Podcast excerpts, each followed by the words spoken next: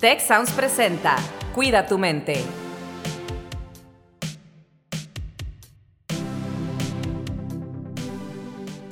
Hola, ¿qué tal? Bienvenidos a un episodio más de Cuida tu mente. Soy Rosalinda Ballesteros y el día de hoy tenemos un tema que ya nos ha visitado en otras ocasiones, pero que pues no terminamos de agotar porque la verdad es que es un tema muy necesario. Carlos, preséntanos el tema y a nuestros invitados. ¿Cómo estás? Pues muchas gracias, Rosalinda. Pues un gusto volver a estar aquí juntos, de coincidir después de un ratito de unas vacaciones que ahí nos intercalamos. Y pues sí, como bien dices, continuamos con el tema. El episodio pasado hablábamos de autocrítica, veíamos cómo eh, la autocompasión y la compasión, nos decían Andrea y Atena, que era una de las cosas que podíamos utilizar para, para ayudarnos en esto, ¿no? Y el día de hoy, pues continuamos con un episodio que es cómo ser compasivos con nosotros mismos, ¿no? Y para hablar de este tema tenemos a Tania Romero, que es un integrante del equipo de bienestar estudiantil en el campus Santa Fe. Tania, ¿cómo estás? Hola, Carlos, Rose, muchas gracias. Muy bien, muy emocionada de estar aquí con ustedes. Gracias.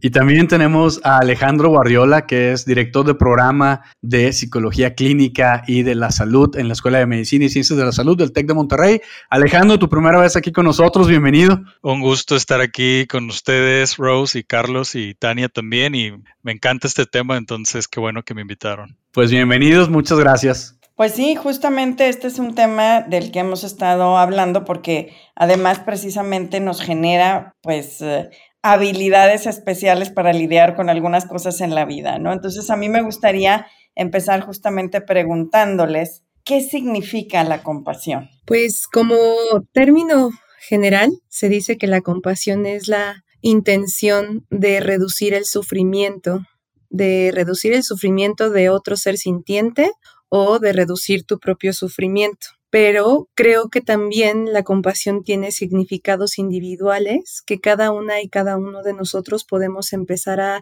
interpretar de acorde a nuestro contexto y acorde a nuestras propias prácticas de autocuidado y de atención plena. Sí, para mí la, compasión es, es, es, una emoción y es una sensibilidad hacia el sufrimiento de los demás y el sufrimiento que uno mismo también puede experimentar. Eh, creo que definitivamente es una, eh, también se ha visto como una habilidad que podemos cambiar y desarrollar y, y, es una herramienta que también nos puede servir pues con ciertos como objetivos que nos pueden mejorar nuestra salud mental, nuestro bienestar y, y nuestra vida en general, ¿no?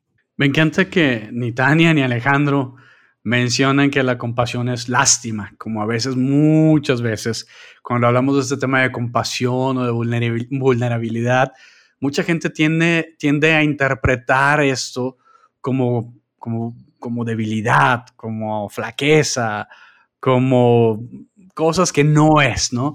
Entonces, gracias por esa, por esa definición y por eso de compartir lo que, lo que es la compasión.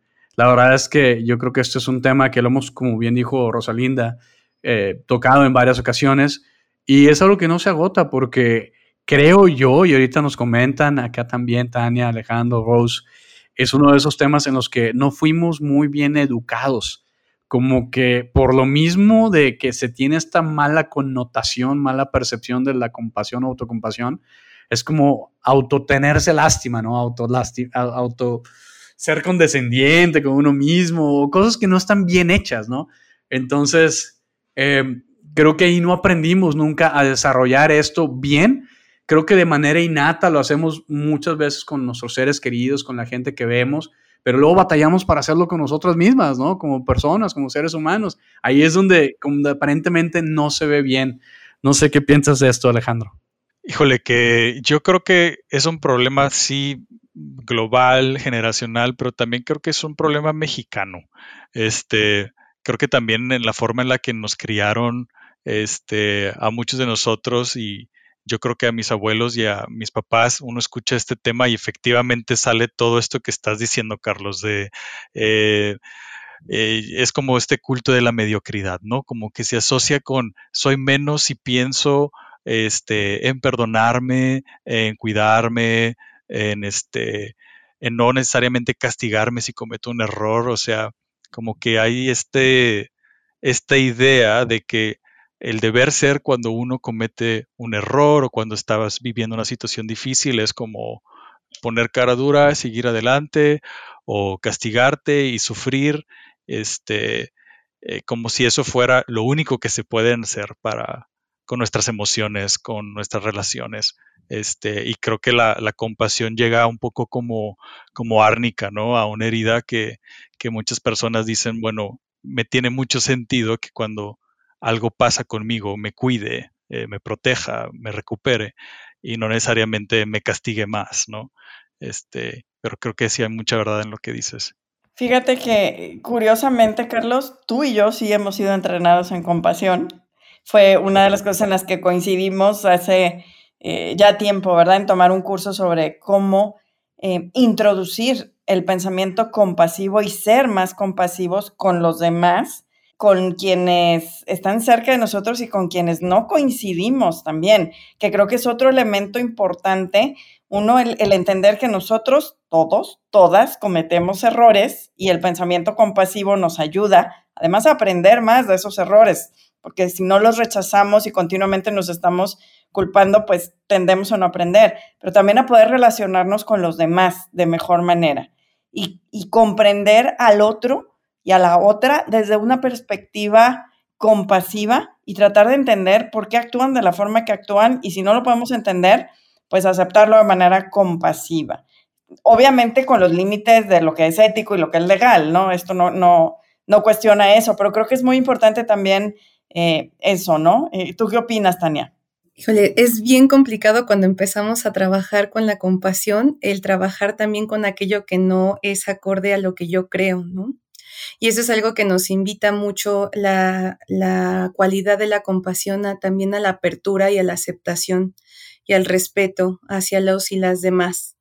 Y tendemos mucho a veces, ¿no? A imponer ideas, creencias, códigos en la manera en que funcionamos y cuando tratamos eh, de verdad conscientemente de tener procesos de compasión, pues también generamos procesos de empatía, procesos de ecuanimidad y tratamos de ver, la, no solamente creo que a otras personas, eh, por eso al inicio mencionaba de los seres sintientes, porque también tratas de comprender el ambiente, también eres compasivo y compasiva con los animales, ¿no? Con tu ambiente, con lo que te rodea, con lo que está a tu alrededor. Y creo que eso a veces eh, estamos tan inmersas o tan inmersos en la cotidianeidad, en el ajetreo, en nuestras posturas teóricas, filosóficas, personales, que se nos olvida o sin querer eh, cancelamos a lo que nos rodea, a las personas que nos rodean.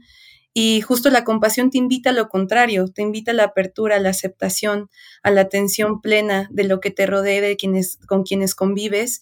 Y a pesar de que a lo mejor no puedas estar de acuerdo totalmente con lo que estén diciendo, también puedes ser tolerante y escuchar otras, otros puntos de vista. Y como decías, no lo vas a poder entender porque tal vez no es ni siquiera has pasado por la misma situación, pero puedes comprender lo complicado que puede ser para esa persona o parece ser vivir lo que está viviendo y tratar de mejorar esa situación, de apoyar, ¿no? Que creo que es la diferencia, ¿no? crucial entre un proceso compasivo y un proceso de lástima. La lástima es observar el sufrimiento, no hacer absolutamente nada e incluso a minorizar a la persona que está o al ser que está bajo el sufrimiento. Y la compasión te pone al mismo nivel y te dice, tú puedes también hacer algo, quizás no para cambiar por completo la situación, pero sí para apoyar a que pueda mejorar en algún punto. Tania, me contó esta frase de, tú puedes también hacer algo. Creo que eso es de las cosas que me voy a llevar eh, de este episodio. Pero quería eh, hacerte una pregunta, Tania. Tú, tú estás facilitando ahorita un programa de los programas pues, nuevos, más recientes que tenemos en el TEC de Monterrey y, que se facilita en un espacio, en una unidad formativa que aquí se conoce como Semana TEC, que pues para la gente que está fuera del TEC pues, es un momento en el que las clases tradicionales eh, que conocemos, yo creo, en todo el mundo, se detienen y en el TEC se lleva una Semana TEC en donde hay actividades diversas, visitas, retos, proyectos y demás.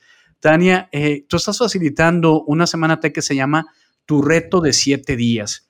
Y entiendo yo que en esta semana de reto de siete días, justamente enseñan cosas que tienen que ver con la compasión, porque ahorita estamos oyendo de todos los beneficios de la compasión, pero bueno, ¿cómo aprendo? ¿Cómo le hago para ser más compasivo? ¿Cómo puedo desarrollar esa compasión y autocompasión? Sí, efectivamente estoy en la semana Tech de Reto de siete días y parte de los pilares, porque se trabajan siete pilares del bienestar integral que se desarrollarán en un reto justo de siete días, es el tercer pilar, es el que habla justo de la compasión y de hecho es me parece que una de las bases primordiales del programa de reto de siete días, justo porque nos invita a la observación, al autoconocimiento y la autoobservación y la autoaceptación, para poder también conectar con la humanidad en común, ¿no? Con el poder eh, comprender que somos parte de un colectivo y que también a través de la comprensión que tengo hacia mí misma, hacia mí mismo, puedo comprender que el colectivo funciona de ciertas formas y nos apoyamos para un crecimiento global en común, ¿no? Que es lo que también buscan diversos programas dentro del TEC. Y eh, creo que una manera en la cual podemos empezar a desarrollar procesos de autocompasión y compasión, eh, bueno, para las personas que son parte del TEC, pues existen varios programas, como por ejemplo el programa integral de compasión, ¿no? Que es uno que se oferta muy bonito y que eh, del cual fui parte y que te enseñan muchas técnicas y herramientas, pero también hay otros programas de compasión si no puedes formar parte de estos como las semanas TEC o de o de, los retos que se hacen de siete días, que también son ofertados por otras instituciones como el Instituto Mexicano de Mindfulness, del cual yo soy egresada. También tienen programas de compasión y nos pueden ayudar a implementar diferentes herramientas. Y algo que yo en lo particular he descubierto que lo puedes hacer en cualquier lugar sin ir a ningún programa, también es la meditación. Eh, la meditación por mindfulness o la vipassana también si practicas esta, esta rama ya desde el budismo, puede ayudarte mucho a generar procesos de compasión porque te empiezas a ser tolerante a la incomodidad, aceptas lo que hay a tu alrededor sin juzgarlo, con curiosidad y esto a la, a la, par empieza a generar procesos de compasión. Se dice que es un ciclo que no puede ir separado.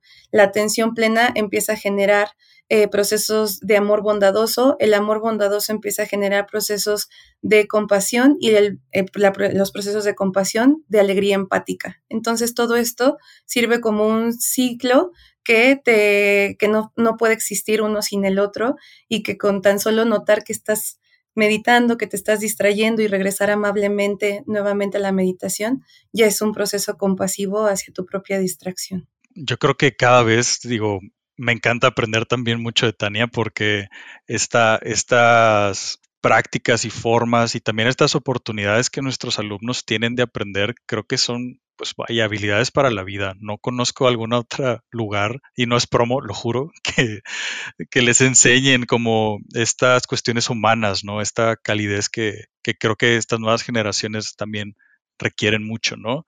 Eh, desde mi punto de vista, vaya, yo eh, busco siempre promover con, con los futuros egresados, las futuras egresadas de psicología, que se capaciten en, nuevos tipos o estilos de terapia que incluyan componentes de, compasión, ¿no?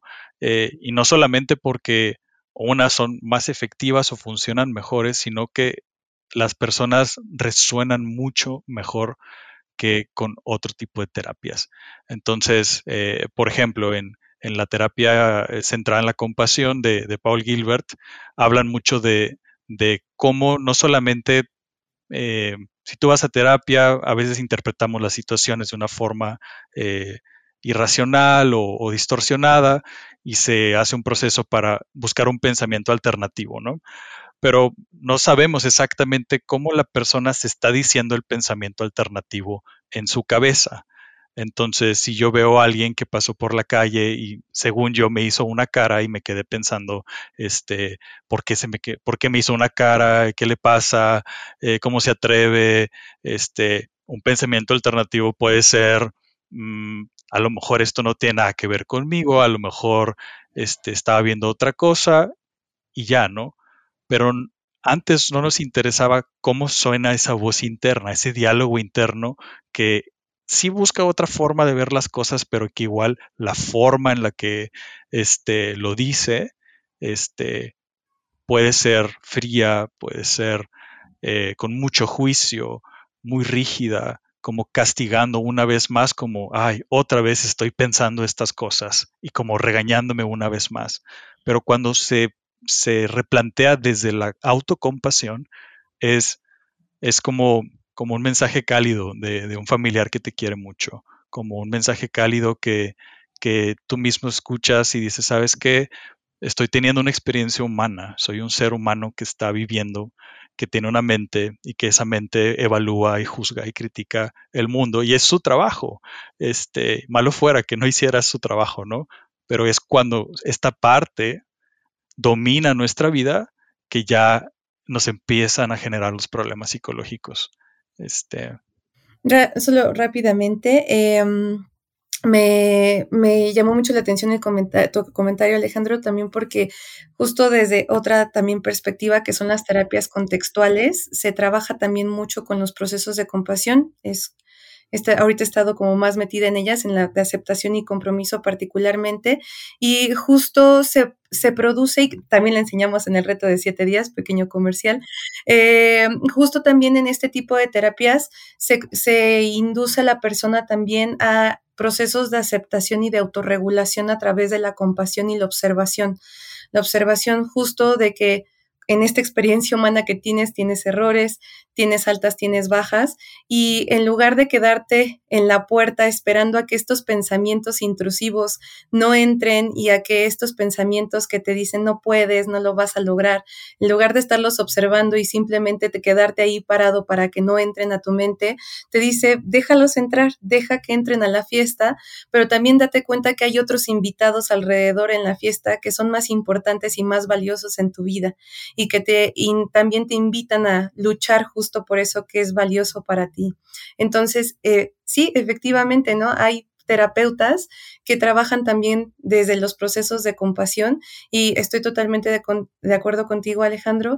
Creo que tienen una mejor eh, aceptación por parte del consultante porque no les estás diciendo que lo que están pensando está mal o los estás castigando o reforzando eh, a través de, de castigo, ¿no? De que no deja de hacer eso, sino les estás diciendo, pues si te sientes mal, está bien sentirse mal, porque estás intentando sentirte bien cuando te está pasando algo malo pero también se vale que lo escuches, lo aceptes, te permita sentirlo y finalmente lo sintetices para darle otro significado. Fíjate que yo quería comentar dos cosas, porque reaccionando a lo que comentan, y es que eh, desde el instituto tenemos una serie de recursos también para las personas, y, y una de las cosas que más utilizan las personas precisamente son los videos sobre meditación y las pequeñas cápsulas que tenemos sobre pues estos temas, ¿no? De, de compasión, eh, porque es muy importante también entender cómo estos pequeños ejercicios te pueden ayudar, ¿no? Y entonces, esto que decías de simplemente el hecho de amablemente regresar la mente nos cambia la forma de pensar sobre muchas cosas y esto se va derramando a otros aspectos de la vida, ¿no? Entonces, creo que esto es muy importante. Eh, y lo segundo es la observación. Hay un proyecto en el que nosotros trabajamos en el pasado sobre compasión en los espacios de trabajo, ¿no? Que son lugares que tienden a ser poco compasivos, por ejemplo, en tema de, pues, eh, eh, las metas que hay que lograr, eh, los horarios que hay que cumplir, las, cuando se comete errores, pues hay consecuencias. Entonces, ¿cómo llevar la compasión a estos espacios como a la familia, a las relaciones interpersonales, a los espacios de trabajo. Y creo que esto también es muy importante eh, y ahí precisamente en estos minutitos que nos queda para poderle decir al público algunos ejercicios, además de la meditación, que pudiéramos hacer para empezar a practicar más la compasión. Eh, Alejandro. Sí, justo, justo quería ir para allá también, porque dices, eh, a veces que ya se ha vuelto un meme, ¿no? Y los alumnos se ríen a veces de mí de que, bueno, no todo se soluciona con terapia, chavos. O sea, eh, siempre es como terapia y terapia y terapia y terapia. Y sí, es un espacio excelente para aprender, para sanar, para mejorar, para establecer metas, lograrlas, es todo eso. Pero no todo el mundo va a ir a terapia en su vida por X motivo. Este, y, yo creo que a veces nos falta a los psicólogos y, a los demás especialistas también como proponer otro tipo de cosas que podemos hacer. Eh, me encanta a mí para, para mí la palabra cultivar una mente.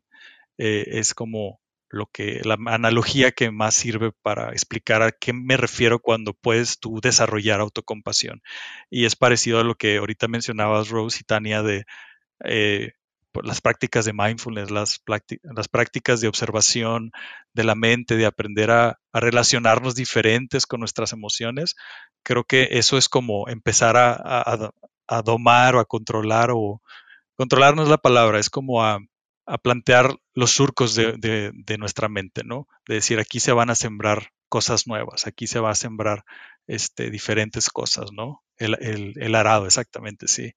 Este, creo que una parte muy importante es eh, primero reconocer desde, desde dónde viene la persona, ¿no? Hay personas que probablemente hayan crecido en un ambiente muy, eh, que en psicología llamamos invalidante, ¿no?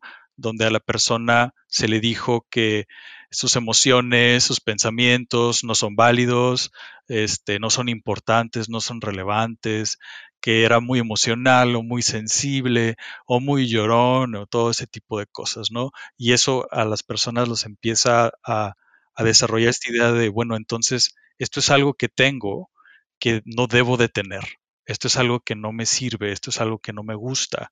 Y por ende, cuando la vida misma ocurre y existen situaciones difíciles como presentar un examen y no lograr el resultado que quieres o no lograr la entrevista de trabajo que querías, este, eh, entran aquí como que estas viejas rutinas de castigarme, juzgarme, criticarme.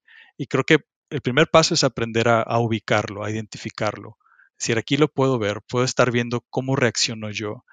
Y puedo empezar incluso a, este, eh, a escribir eh, nuevas formas de tener un diálogo interno, ¿no? Entonces, para muchos les sirve la idea de tener un diario de pensamientos para empezar a verlos, decir, bueno, ¿qué hay aquí adentro? O sea, ¿qué es esto que estoy escuchando todo el día? Y qué de aquí eh, me cuesta, me cuesta ver, qué me cuesta aceptar, ¿no? Hay una, hay una frase precisamente de las terapias contextuales de, la dialéctica conductual, que es una dialéctica de, dos cosas que parecen que no pueden coexistir, que es no puedo aceptarme por completo a mí mismo y a la vez tener el deseo de cambiar quién soy. ¿sí? La gente dice, estas dos cosas no pueden ser, porque si, si quiero cambiar, entonces no me he terminado de aceptar. Y no, al contrario, el cambio puede venir desde la aceptación. Y eso es algo que es bello y es hermoso, ¿no? De, decir, ¿sabes qué? Estoy teniendo una experiencia este, donde entiendo quién soy yo como persona, lo comprendo y también tengo deseos de mejorar. Este, creo que también el, lenguaje va cambiando como, como, este, como vamos nosotros también describiendo nuestra realidad, ¿no? Entonces, cambiar la forma en la que hablamos, la forma en la que reaccionamos cuando cometemos errores, este, puede ayudar bastante. Y igualmente las prácticas y los espacios como el punto blanco, este, las oportunidades de tomar cursos o talleres, eso también está disponible para muchas personas, no solamente terapia, aunque obviamente siempre voy a recomendar ir a terapia de aquí hasta que me muera, yo creo. Eh, pero sí. Tania, pues estamos ya en la fase de cierre del episodio. Y me gustaría preguntarte con qué te vas o qué te gustaría dejar a la audiencia, al público. Si hay algo que quisieras decir, que no has dicho y que dices, esto es importante, déjame, con esta me despido. ¿Con qué nos quieres dejar, Tania, o qué te quieres llevar? Eh, bueno, pues lo que quisiera compartirles, eh, ahorita también con lo que comentaba Rose y Alejandro, creo que efectivamente, de acuerdo con Ale, ¿no? No creo que no solo la terapia es un medio y hay muchas técnicas que podemos aprender para empezar a generar la compasión. Una de ellas creo que es la gratitud, también la gratitud en torno a lo que vivimos, a lo que tenemos, lo mucho poco que tenemos nos puede recordar eh, lo, lo, bello que a veces eh, se nos pasa que es nuestra vida, ¿no? Y también tener una actitud de curiosidad de mente de principiante. Déjense sorprender por lo poquito, lo mucho que a nuestro alrededor, el pararnos a observar incluso la propia crisis nos la puede ayudar a hacer a vivir, a vivirla en plenitud. Y creo que también el vivir una crisis en plenitud o una sensación desagradable parte del no dicotomizar tus emociones, no las pongas como buenas o como malas, simplemente como emociones que te ayudan a crecer y que cada una te va a enseñar algo diferente y a movilizar recursos diferentes. Ese es por un lado una y la otra, pues eh, les recomiendo también una práctica muy bonita que se llama meta o cultivo del amor bondadoso. Y esta lo que nos, nos invita es justo, incluso si no lo quieres hacer meditado, es observa a tu ambiente, observa lo que hay a tu alrededor y deseales que estén realmente bien, que sean felices, que se alejen del sufrimiento y de sus causas y que tengan abundancia en todos los sentidos. Y, si lo haces esto constantemente, no te voy a decir que va a cambiar de la noche a la mañana la manera en que observas tu ambiente, pero sí vas a poder empezar a, a observarlo de formas bien distintas y desde perspectivas mucho más amorosas, más amables y más comprensivas. Creo que para que haya compasión debe de haber entendimiento y comprensión porque una compasión sin, sin comprensión y sin, sin contextualizarla, creo que entonces pierde totalmente el sentido. Y pues lo que me llevo de aquí es mucho aprendizaje y un enorme agradecimiento, mucha gratitud porque me hayan invitado al programa. No, pues muchísimas gracias a ustedes por participar. Y bueno, me, me, llevo varias cosas, obviamente. Y quiero también recomendarle a la gente, como lo hemos hecho en otras ocasiones, que visite el sitio de, de Te Queremos, .tech.mx, donde pueden llegar también, como les decía el episodio pasado, al website también del instituto que lidera aquí Rosalinda. Eh, en este mes de mayo tenemos un valor del mes, cada mes cambiamos. Este mes es compasión, precisamente. Y si se meten al sitio de tequeremos.tech.mx, ahí van a ver un banner sobre compasión. Le dan clic y vienen muchos recursos que ustedes pueden acceder a ellos, están libres para que puedan aprender y practicar más sobre este tema. Entonces, muchas gracias y creo que, como decías hace rato, Tania, pues cada, cada persona podemos hacer algo, ¿no?